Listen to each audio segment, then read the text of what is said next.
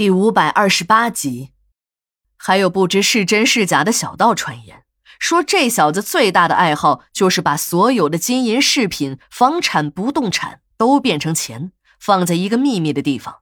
没事的时候，就把这些成捆的钞票垒在一起，然后再慢慢的欣赏。他的老婆还放言出来，说这小子就是有心理疾病，有多少钱也是吃糠咽菜的穷命。无论大家怎么传，可有一样是摆在人们面前的，那就是自从齐主任接手的几年来，什么招聘会、培训班、街道福利工厂，花样翻新，还引来了外商的投资。最值得一提的是，齐主任不顾城管的反对，还在小区附近开辟了几个小市场，弄了一些铁皮棚子给下岗工人用，让他们运用手里的一技之长，干点活谋生路。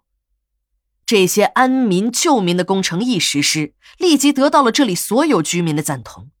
齐主任也成了人们心中的青天大老爷。这个原本还在审查中的干部，也因这些耀眼的光环，变成了官场的大明星。为了更好的为街道的居民服务，齐主任还搬到了街道的一个小区居住，而他的老婆和儿子则没有来。听说是他的老婆嫌这里太没有档次。说来也巧了，齐主任住的房子和老顾是楼上楼下，老顾家住二楼，齐主任住三楼。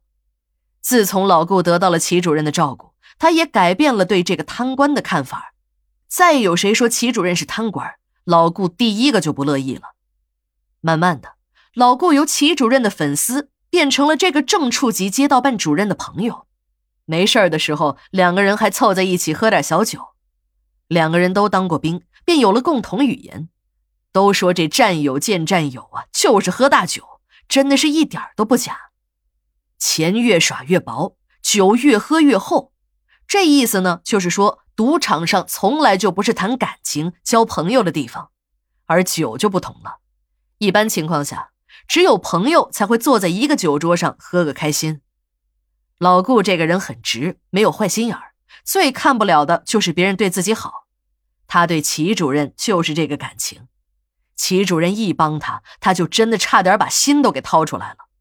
他不知道齐主任拿没拿自己真的当朋友，但他呢，却是把齐主任当朋友、当恩人了。但有些时候，人性是复杂的，不能单凭一点两点来界定人的好坏。这也许就是人心叵测。非要等到人死之后才能盖棺定论的原因吧。要说这个齐主任也真是个怪人，人家别的领导都是住大宅子，请女秘书、雇保姆，而这个齐主任无论走到哪里都是反其道而行，不但不住大宅子，就连他那个唯一的随从，他那个保姆还是个哑巴老头。时间长了，老顾还感觉到这个聋哑老人似乎还有点神经兮兮的。老人做的一手好饭菜，有时候老顾站在阳台上都能闻到齐主任家飘来的饭菜香味儿。老顾和齐主任两个人虽然有时在一起吃饭，可都是在街头的小饭馆里。老顾也曾经说要尝尝那个岳老伯的手艺，可齐主任却说家里做的饭菜没有馆子里的味儿正啊。老顾在买菜时和那个岳姓的聋哑老人遇上过，他想看看这个老人都买了什么山珍海味。味道那么香，可看了个遍也没有什么特别的，只是一些家常的菜蔬。老顾向齐主任打听过这个岳老伯的情况，齐主任说他也不太清楚，只知道这个岳老伯是开发区一家小饭店的厨子。小饭店关门之后呢，老人由于与人交流有障碍，也找不到工作，就在外面流浪。他自己呀，曾经是岳老伯店里的常客，看老人混得很落魄，便收留了老人。老顾听了这些，差点没感动的哭出来，心想：这个官也太好了吧！就这样的领导，还有人骂娘，真他妈的不是人。不过，这样的看法没有坚持多久，就轮到他老顾自己骂娘了。